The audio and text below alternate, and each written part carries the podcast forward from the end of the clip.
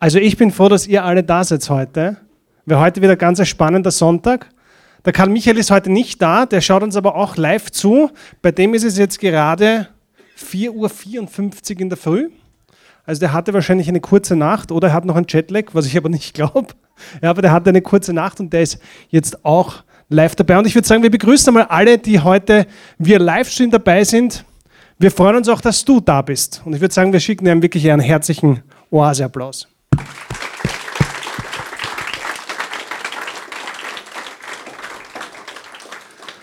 Ja, wie gesagt, der Karl Michael ist heute nicht da, aber er hat dafür gesorgt, den besten Ersatz zu finden, den es gibt.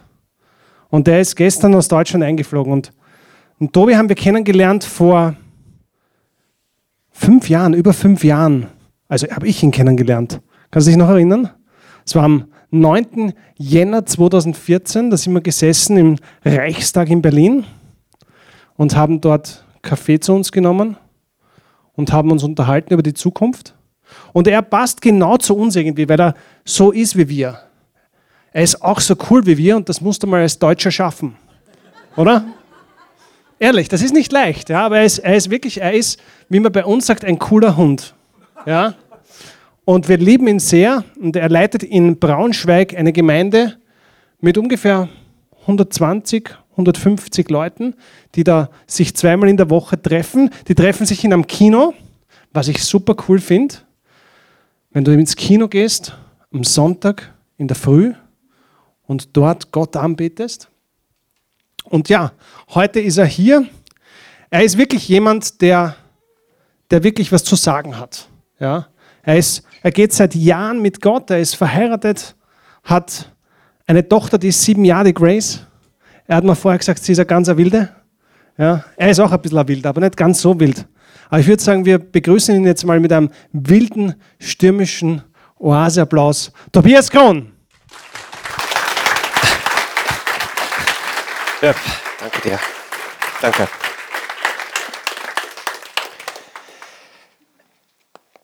Hey, danke.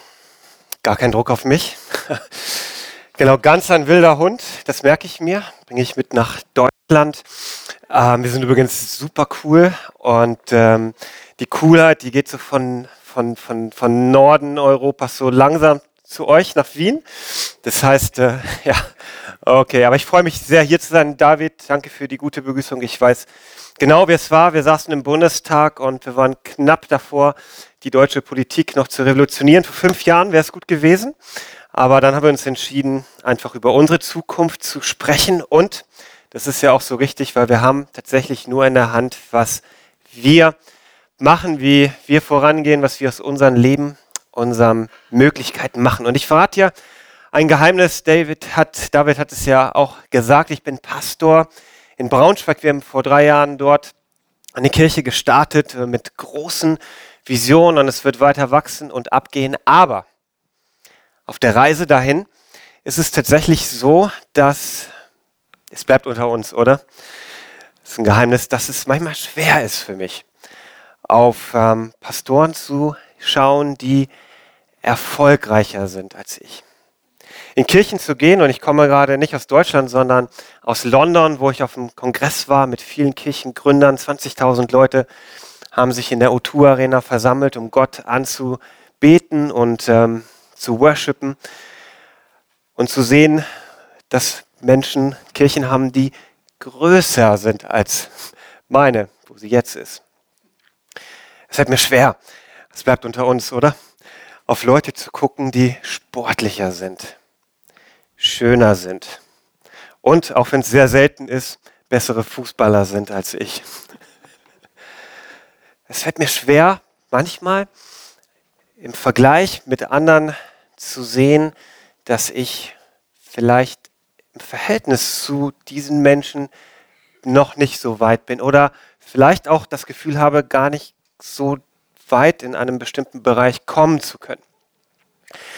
Was mich zu der heutigen Predigt führt, zu dem, worüber ich mit euch nachdenken möchte, auf die Reise zu gehen in ein Land, wir sind ja in der Urlaubszeit hier in Österreich auch, denke ich, oder? In ein Land zu gehen, das wir alle schon bereist haben und vielleicht heute ist ein guter Moment, um an dieses Land zu denken. Das Land Er. ER. Alle sind in dieses Land gereist, du weißt es vielleicht nicht. Ich erinnere dich dran. Das Land, auf Leute zu gucken, die schön näher sind als wir. Klüger als, als wir. Erfolgreicher sind als wir. In Kirchen vielleicht geistlich her sind als wir.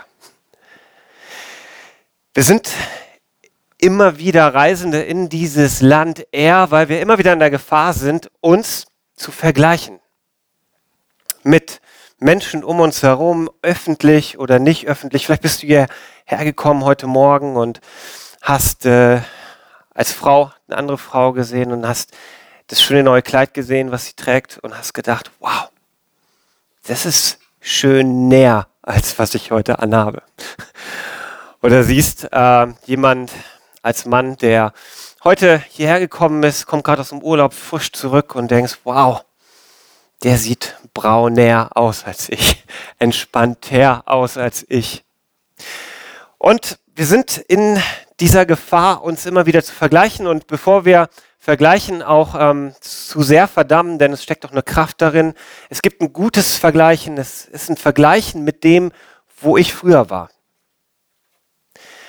wo ich vielleicht vor einem Jahr war oder vor zehn Jahren war oder wir haben heute Morgen auch darüber geredet, mit David habe ich darüber geredet, wie es vor vielen, vielen Jahren war, bevor er mich kennengelernt hat. Nein, nicht mich, aber bevor er hier in die Oase kam, er ist auf eine Reise gegangen und es ist gut, so auf dieser Reise, die wir alle gehen, zu schauen, zurückzuschauen, wie weit habe ich mich verändert. Und David konnte erzählen, dass über die Zeit hier in der Oase Church mit all den Ressourcen, die ihr hier habt, das ist eine wunderbare Kirche, mit so vielen Möglichkeiten noch online auf so viel ähm, Gutes zurückzugreifen, was passiert ist. Es ist ein gutes Vergleichen, auf sich selber zu gucken und zu gucken, was habe ich erreicht im Vergleich zu früher. Du kannst deine Vergangenheit nicht verändern, aber du kannst immer deine Zukunft neu gestalten. Es ist gut, ab und zu mal den Rückspiegel im Auto zu benutzen und zu schauen, wo komme ich her, wo bin ich gerade. Aber dann ist es gut, nach vorne zu gucken. Und es gibt dieses ungesunde Vergleichen, das Vergleichen mit den anderen um uns herum. Und tatsächlich ist es immer ein ungesundes Vergleichen, weil wir vergleichen immer die, sagen wir mal, die Story der anderen, die Instagram-Story, unseren Face, den Facebook-Post des anderen, das, was uns jemand hier am Sonntag bietet oder wann auch immer wir die Person treffen. Und das ist quasi das Schaufenster des anderen. Mit unserer realen Welt. Mit dem, wie es wirklich ist. Wir wissen, wie es wirklich ist in unserem Leben. Und wir vergleichen unser Leben dann fälschlicherweise vielleicht sogar mit dem Schaufenster den anderen. Wir bewundern das tolle Auto, was er fährt und wissen eigentlich nicht, dass drei Rad, die letzten drei Raten nicht bezahlt sind. Wir sehen hier die Familie mit den glücklichen Kindern, toll verheiratet. In unserer Beziehung ist es gerade nicht so gut. Vielleicht sind wir sogar Single und wir kommen dieses ungesunde Vergleichen und wissen nicht, dass sobald diese Leute zu Hause sind, es eine andere Welt ist, in der sie leben. Die reale Welt, in der wir alle sind. Es gibt dieses ungesunde Vergleichen, vor dem wir uns schützen müssen. Und ihr seid ja in einer tollen Serie. Ich habe mir die letzten Botschaften von Karl Michael angeguckt. Ähm, wenn ich mich richtig erinnere, heißt der Titel, korrigiere mich, ähm, Schätze der Finsternis. Das ist richtig. Also, dass es tatsächlich gut ist, immer wieder auch zu schauen, was lernen uns diese schwierigen Phasen unseres Lebens? Was lehrt uns die finstere diese finsteren Momente unseres Lebens, was lernen uns, lehren uns die Schwierigkeiten, die wir haben. Es gibt viele Schätze und ein Schatz ist, dass wir heute lernen zusammen, auf ganz einfache Weise lernen werden, dass es gut ist, dass du bei dir bleibst. Dass du aufhörst, dieses fälschliche Vergleichen mit anderen und mit Illusionen und mit den Schaufenstern unserer Mitmenschen in Vergleich und in Konkurrenz zu treten, sondern mit dir und deinem Gott und deinen Möglichkeiten, Ressourcen im Hier und Jetzt zu sein, real zu sein. Vielleicht zu Beginn, um ein bisschen warm zu werden, sag deinem Nachbarn nochmal, be real, Bro. Oder Sister, sei real. Okay? Okay, super. Gut. Ähm, wir sind dabei und ähm, ich gebe dir gleich einen Satz mit, den du dir merken kannst. Schreib ihn dir in dein Handy, fotografier das ab oder zu Hause am Bildschirm. Notierst dir wo. Ein Satz, der wie so ein Kernsatz ist, eine ganz wichtige Message ist für das, worüber wir reden werden. Und zwar, der schnellste Weg, etwas Besonderes abzutöten, ist, es zu vergleichen. Also wenn du finstere Momente erleben willst, bewusst, dann ist der schnellste Weg, einen finsteren Moment hineinzugeben, etwas Besonderes abzutöten, es zu vergleichen. Oder anders gesagt, wo Vergleichen beginnt, endet Zufriedenheit. Bevor wir weitergehen, ähm, lass uns doch noch ein Foto machen, oder? Also, alle mal lächeln. So. Für meine Insta-Story, ihr wisst schon, ja? Okay. Ah, drei Sekunden. So, jetzt mal lächeln. Hände hoch. Ihr seid die coolen Österreicher, oder? Haben wir gerade gelernt. Noch einmal. Auf. Drei. Yes. Cool. Damit du es nicht vergisst. Ist es nicht gerade in unserer Zeit so herausfordernd, nicht in diese Vergleichsfalle zu gehen? Hey, vielleicht ähm, war dein Leben gerade noch in Ordnung, es war gerade alles gut und du gehst auf dein Instagram, auf dein Facebook, auf dein Snapchat oder Twitter oder was es so alles gibt, ihr seid ja weiter. Und ähm, du siehst, wie dein Freund, dein Nachbar, dein Freund aus der Kirche, wer auch immer, irgendwo am Strand gerade sitzt, mit einem Cocktail in der, in der Hand. Die Leute drumherum sind alle fröhlich und gerade noch war deine Welt in Ordnung. Zufriedenheit war da und jetzt bist du dabei und sagst, warum bin ich hier in Wien? Er ist auf den Seychellen, hat einen Cocktail die, die Familie ist da und, und das ist der dritte Urlaub, soweit ich das richtig mitgezählt habe. Und ich bin hier, wo ich immer bin, in Wien. Ähm, Facebook, Instagram, Snapchat, die sozialen Medien. Es war nie leichter, von einer Sekunde auf die andere Sekunde in eine Haltung des ungesunden Vergleichens zu kommen.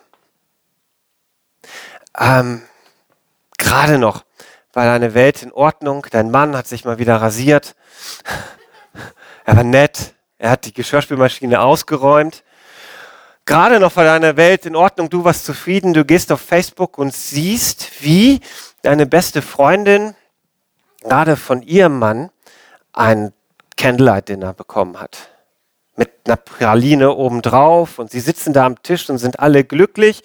Gerade noch war deine Welt in Ordnung und jetzt mein Mann hat sich nur rasiert, nur die Geschirrspülmaschine eingeräumt.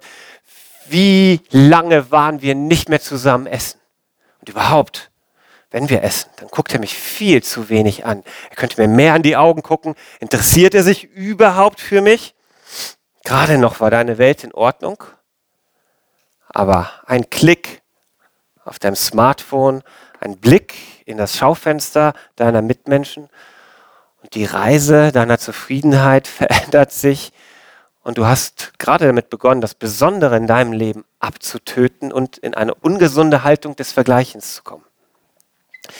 Bist mitten im Sturm. Und ich will mit euch in die Bibel gucken und das Faszinierende vorweg für mich ist, dass die Bibel wirklich, wirklich ein besonderes Buch ist. Es ist ein besonderes Buch auch, weil sie so ehrlich ist ist eine Geschichte von Menschen aus Fleisch und Blut wie du und ich, von Menschen mit Ecken und Kanten, wie wir alle sie haben und auch eine Geschichte, wo Menschen, die Gott gebraucht, auch immer wieder in dieser Gefahr waren, sich auf unbe ungesunde Weise zu vergleichen.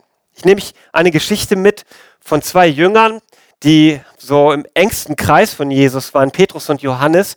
Und wenn du die Geschichte liest, ähm, das Neue Testament liest, hast du das Gefühl, die beiden konkurrieren so. Die beiden sind genau in, in, in, diesem, in dieser Phase, zumindest am Anfang ähm, der Bibel, wo sie immer versuchen zu sagen, hey, ich bin der Bessere.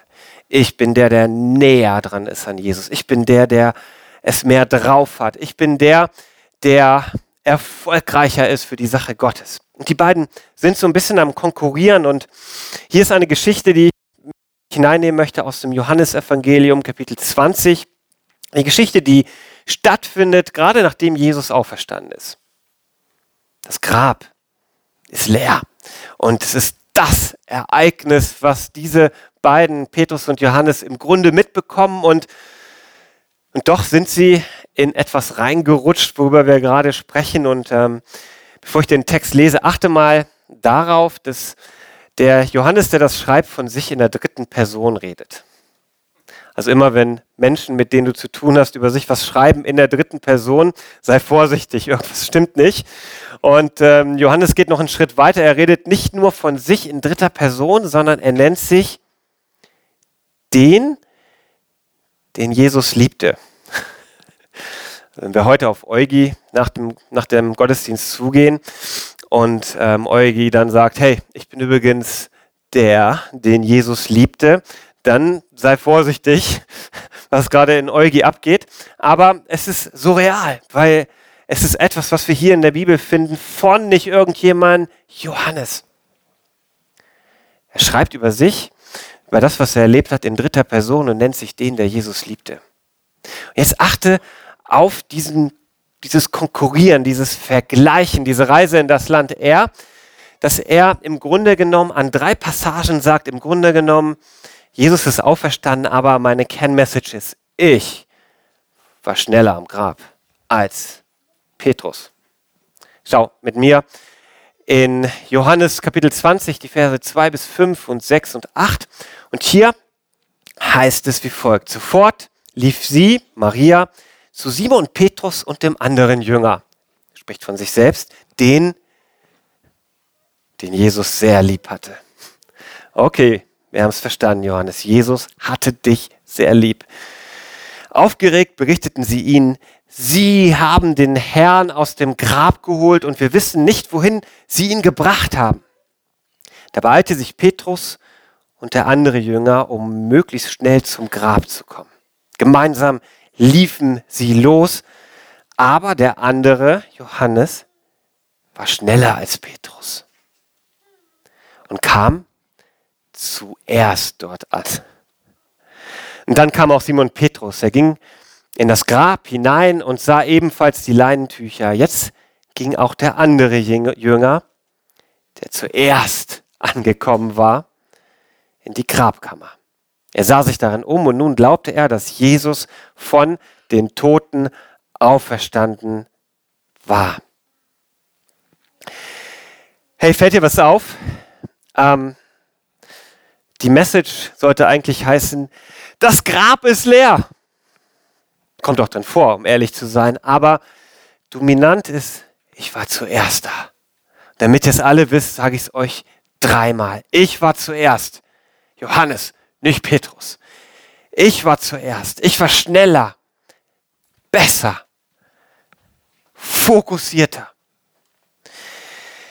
Ich finde es so ermutigend, dass die Bibel ein Buch ist, was uns ganz offen mit hineinnimmt in diesen Gedanken, die auch ganz fromme Menschen haben können. Menschen aus Fleisch und Blut, egal wer du bist, wir alle sind in dieser Gefahr, in dieses Land eher immer wieder zu reisen. Und ich darf dich gleich zu Beginn daran erinnern, dass mehr er in deinem Leben, mehr dieses Performen, besser, schneller, gläubiger, reicher, klüger, schöner, sonst irgendwas zu sein, wird dich nie glücklicher machen wird dich nie zufrieden machen.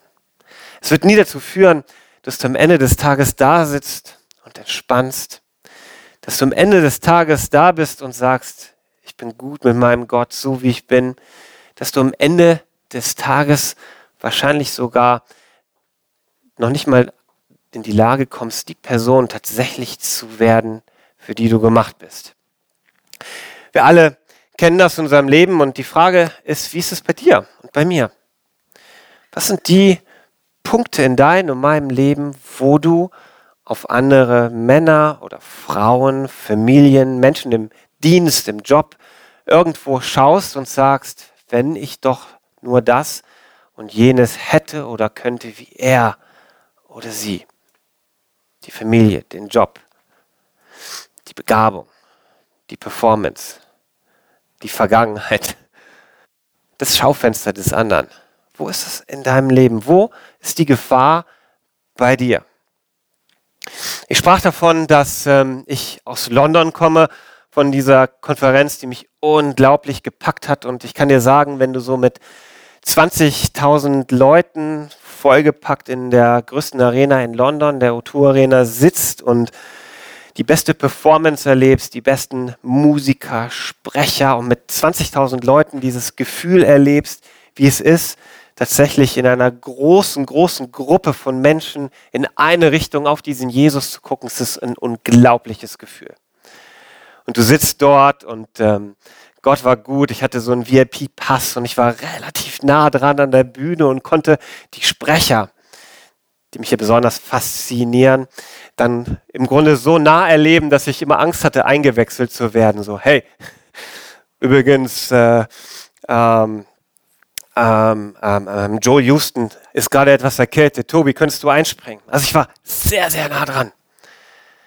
Und ähm, ich war, ich, ich bin ehrlich zu dir, ich war so ein bisschen in dieser Gefahr oder auch, auch dabei zu sagen, wow, könnte ich doch nur so ähm, erfolgreich sein oder so prominent oder so begabt sein wie dieser Sprecher oder jener Sprecher. Könnte ich nur eine Kirche weiterbauen, die, die so eine Dynamik hat wie die Kirche dieser, dieser Sprecher, dieser Pastoren, die dort aufgetreten sind. Und dann passierte aber etwas, was echt so, ein, so eine Gnade war, dass durch diesen VIP-Pass wir auch Backstage waren bei Diskussionen von diesen ähm, Menschen, die gerade noch auf der Bühne vor 20.000 Leuten waren und auf einmal waren sie so in einem Kreis, der viel, viel kleiner ist, so 50 bis 100 Menschen, die ihnen Fragen stellen konnten. Fragen, über das reale Leben. Fragen wie, wie hast du dich gefühlt, als du gerade auf die Bühne kamst und diese Predigt gegeben hat, die 20.000 Leute elektrisiert haben? Und die Antwort war, ich habe mich miserabel gefühlt. Ich habe Angst gehabt. Ich habe Minderwert gehabt.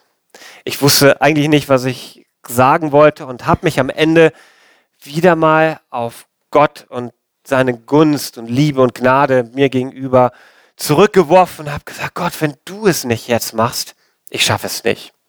Und es war so gut, weil auch ich bin in der Gefahr gewesen, das Schaufenster dieser Menschen als etwas zu nehmen, was ich als reale Welt definiere und mich damit vergleiche und damit den schnellsten Weg zu gehen, die Zufriedenheit in mir abzutöten das Land eher zu reisen, was mich niemals erfüllt und glücklich und ähm, auch, auch in mir geerdet zurücklassen wird. Niemals. Schau, dieses ungesunde Vergleichen macht zwei Dinge.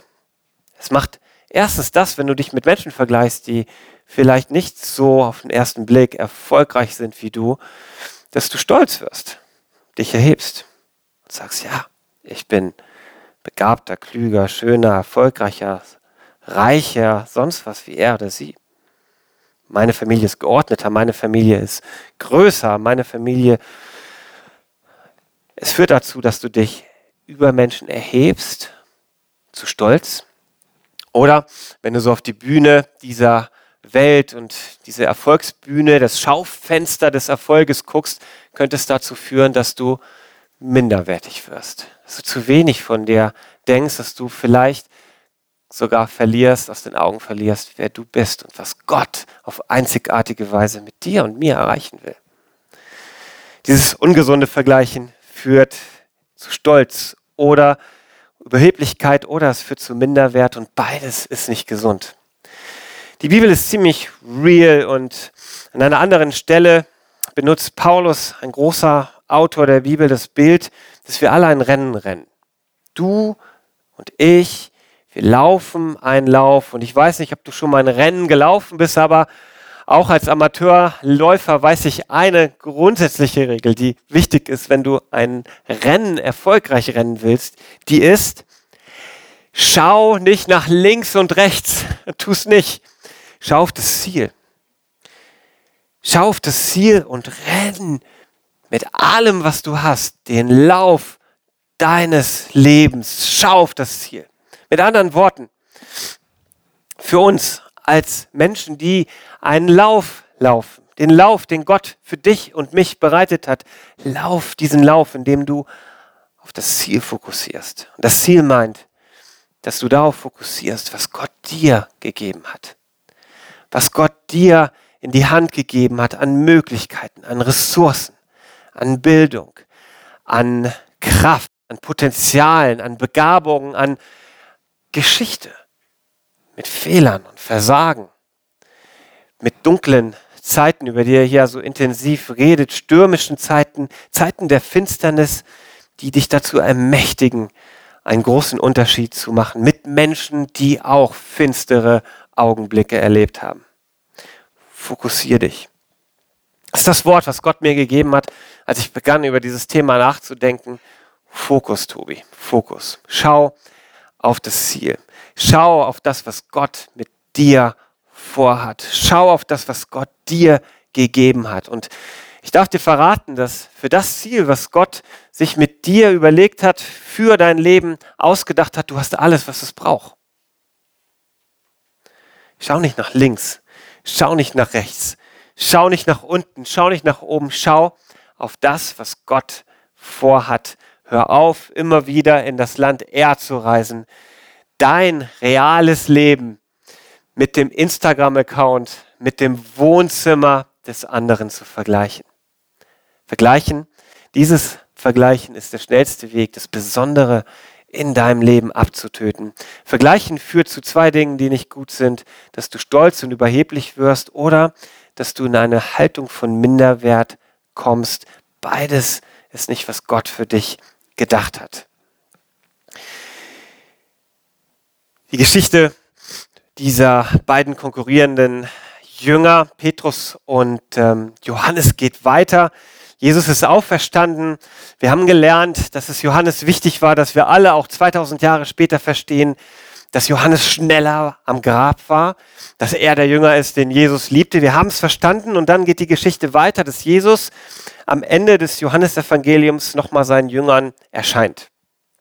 Ähm, sind beim Fischen, es passiert so ein großes Wunder. Er erscheint da und sagt, wirf mal die Netze nochmal auf der anderen Seite aus. Sie haben einen großen Fang, essen zusammen, verziehen sich nochmal in ein Haus, in die VIP-Lounge und haben Abendmahl zusammen. Und dann kommt noch so ein Vers, der am Ende erscheint, wo man denkt, er müsste es doch jetzt verstanden haben. Und wir kommen nochmal an diesen Punkt, wo genau dieses ähm, Vergleichen noch einmal auftritt.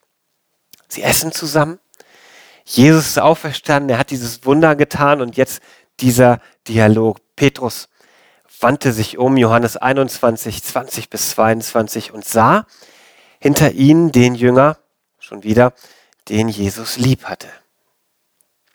Er war derselbe, es war derselbe, der beim letzten Abendessen seinen Platz ganz nah bei Jesus gehabt und ihn gefragt hatte, Herr, wer wird, wer von uns wird dich verraten?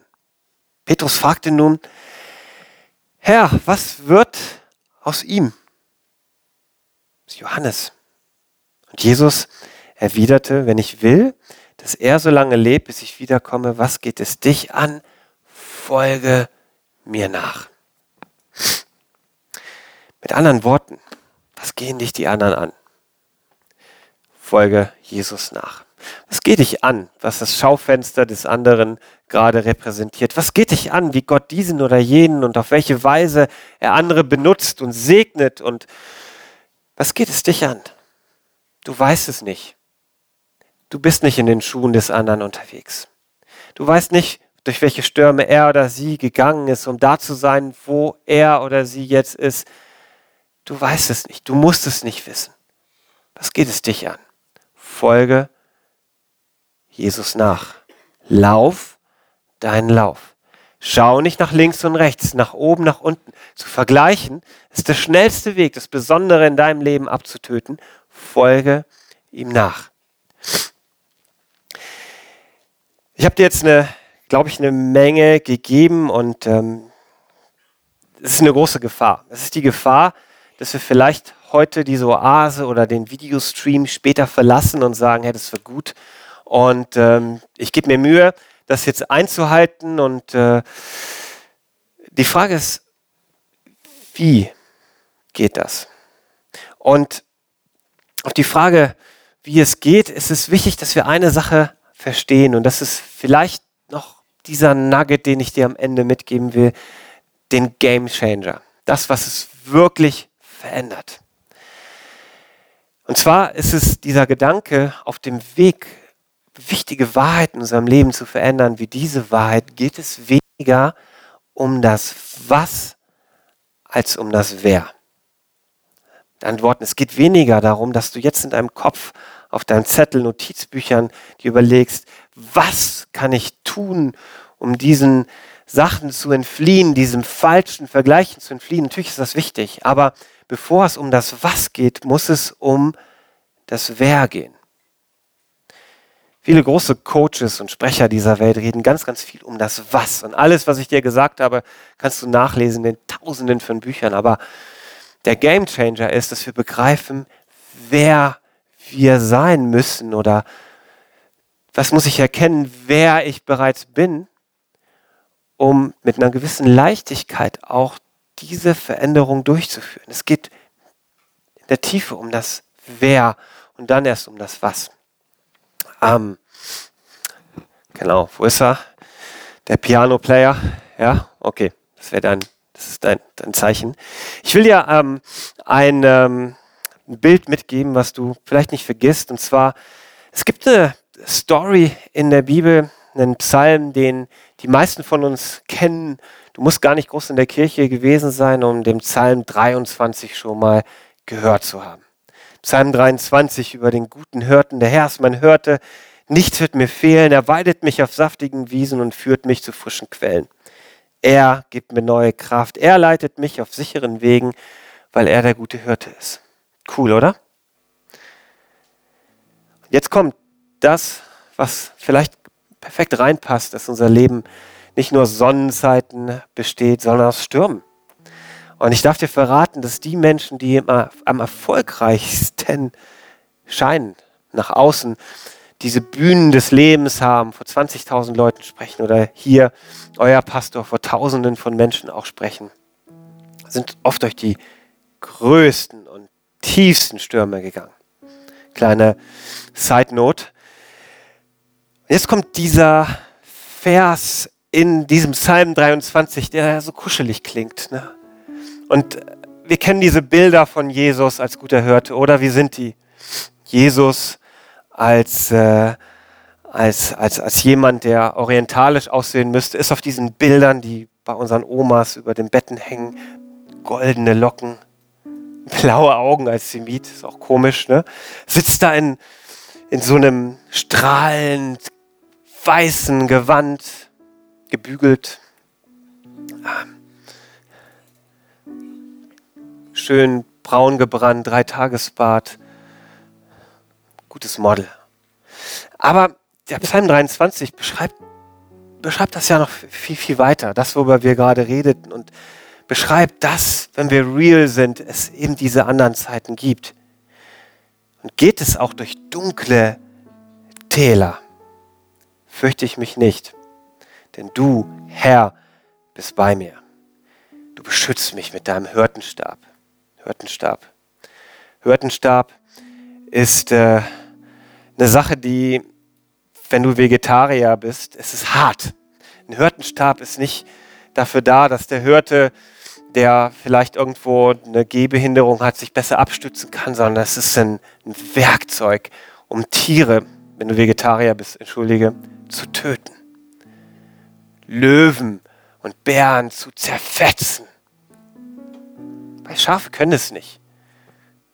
Wir sind wie Schafe und alles, was Schafe so ein bisschen machen können, ist so ein bisschen kratzen, ein bisschen blöken, aber das beeindruckt keine Bären und Löwen und deswegen brauchst du einen Hirten, der so ein Werkzeug hat und damit richtig in die Sache gehen kann. Du beschützt mich mit deinem Hörtenstab. Du lädst mich ein und deckst mir einen Tisch vor dem Angesicht meiner Feinde. Was? Du deckst mir einen Tisch vor meinen Feinden?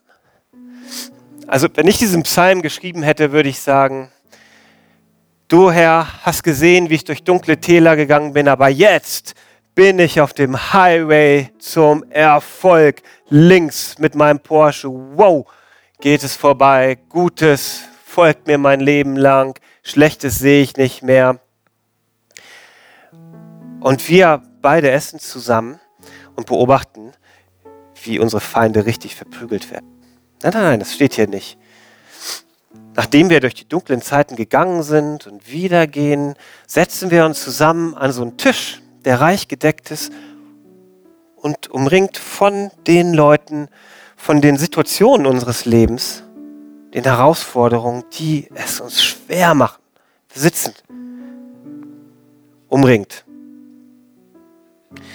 Du lädst mich ein, deckst mir den Tisch vor den Augen meiner Feinde, du begrüßt mich, wie ein Hausherr seinen Gast begrüßt und du gibst mir nicht ein bisschen, sondern du gibst mir mehr als genug. Und mehr als genug bedeutet, dass wir in der Lage wären, anderen, unseren Feinden abzugeben.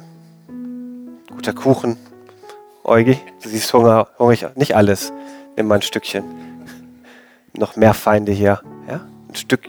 Er nimmt sich den ganzen. Das ist ein wahrer Feind. Also alles.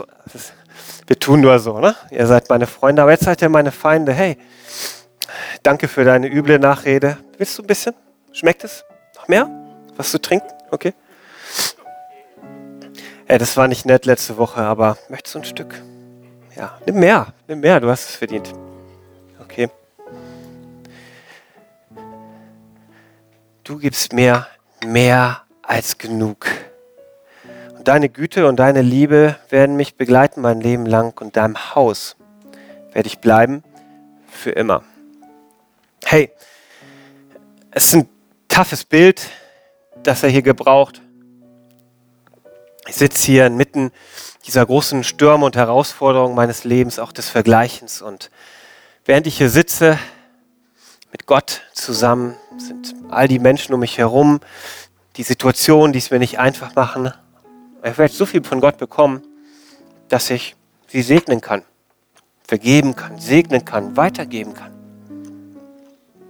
wäre das auf der Reise des Vergleichens, dass du Menschen, die so scheinen, etwas besser zu machen in deinem Leben, gesegneter zu sein, erfolgreicher, reicher, wenn du sie segnest.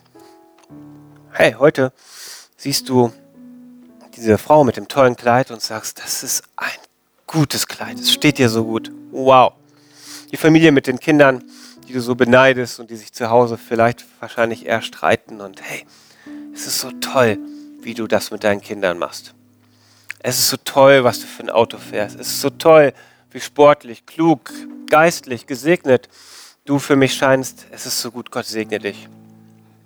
Es nimmt die Kraft des ungesunden Vergleichens. Wie geht es? Indem du dir bewusst machst, dass Gott dich eingeladen hat, an seinem Tisch zu sitzen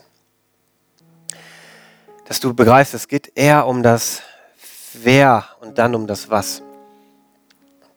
Wer bestimmt deinen Wert?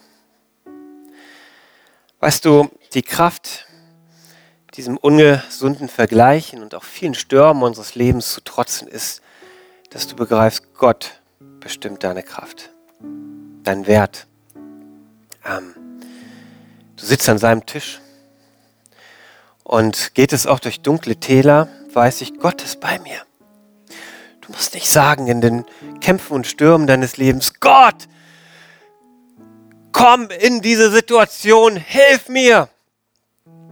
Sondern du könntest beten, Gott, danke, dass wir beide in dieser Situation sind, in diesen Kämpfen sind, Stürmen, in diesem Vergleichen sind, in dieser Falle sind, immer wieder in den Minderwert oder in die Arroganz zu rutschen. Danke, dass du dabei bist. Wie gehen wir beide jetzt damit um? Wie lösen wir das?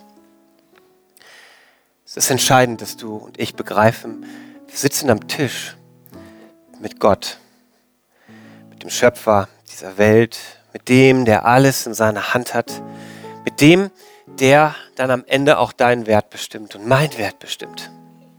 Dass du sitzen kannst. Du kannst sagen, weißt du, es mag sein, dass einige Leute so und so über mich denken. Es mag sein, dass einige Leute mit ihrem Schaufenster so erfolgreich und so gesegnet aussehen, aber hier sitze ich in dem Bewusstsein, Gottes geliebtes Kind zu sein, sein Sohn, seine Tochter.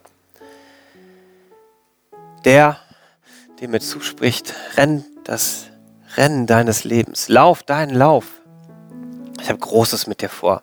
Ich habe dich geplant, noch bevor ich diese Welt erschaffen habe. Ich habe mit dir ein, ein, eine Bestimmung, einen Weg vor und dich geschaffen mit all dem, was es braucht, um genau das zu erfüllen. Lauf deinen Lauf. Wie fühlt sich das an? Gutes, Barmherzigkeit werden dir folgen. Geht es auch durch dunkle Täler, weiß ich, du bist bei mir. Dein Stecken, dein Stab schützen mich, trösten mich. Der Herr ist mein Hirte, der Herr ist dein Hirte.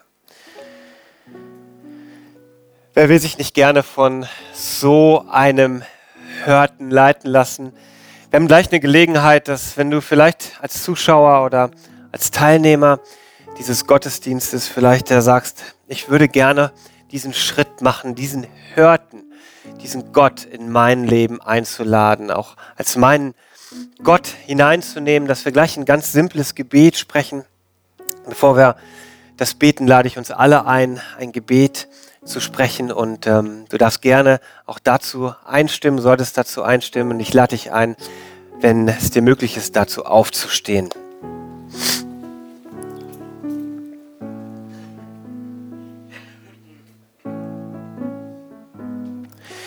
Jesus, hier stehen wir vor dir und wir danken dir, dass wir heute ganz bestimmt die eine Sache mitnehmen durften, die uns hilft, den nächsten Schritt zu gehen, den Weg mit dir weiterzugehen, unseren Lauf zu laufen.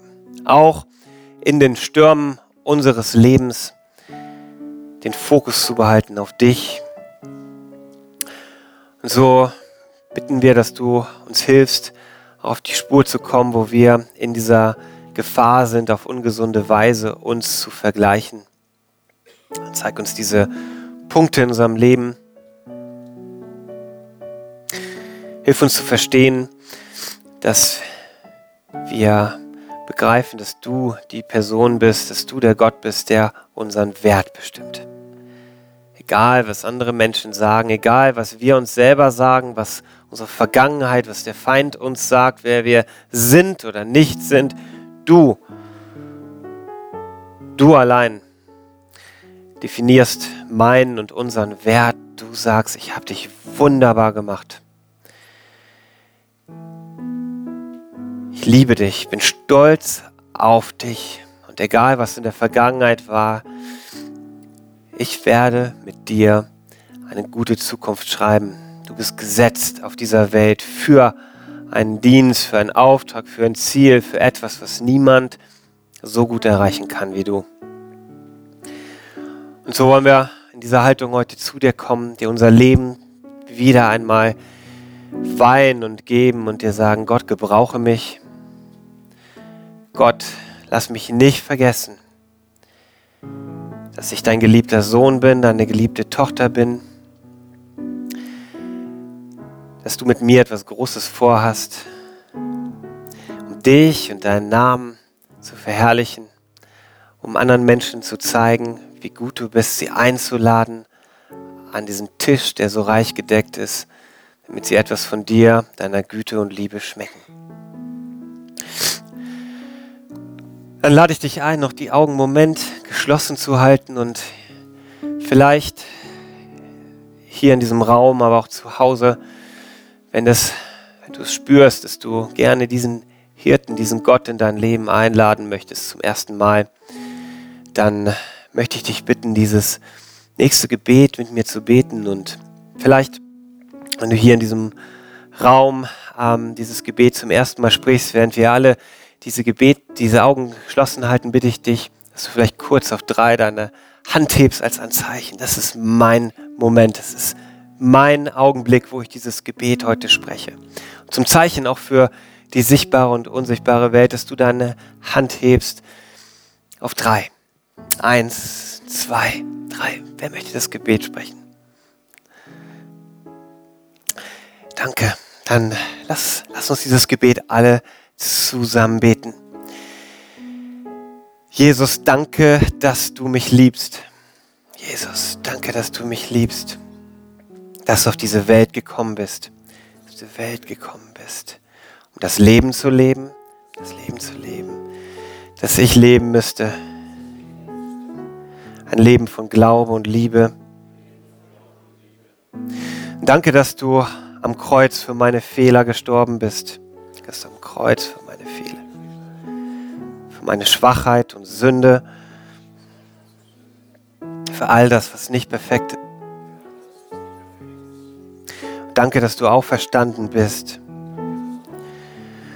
Dass auch ich mit dir auferstehen kann. So komm in mein Leben, erfülle mich mit deinem Geist und hilf mir den Weg zu gehen, den du für mich bestimmt hast. Danke, dass du mich liebst, für immer und ewig. Amen. Amen. Geben wir denen, die sich gemeldet haben, ganz herzlichen Applaus.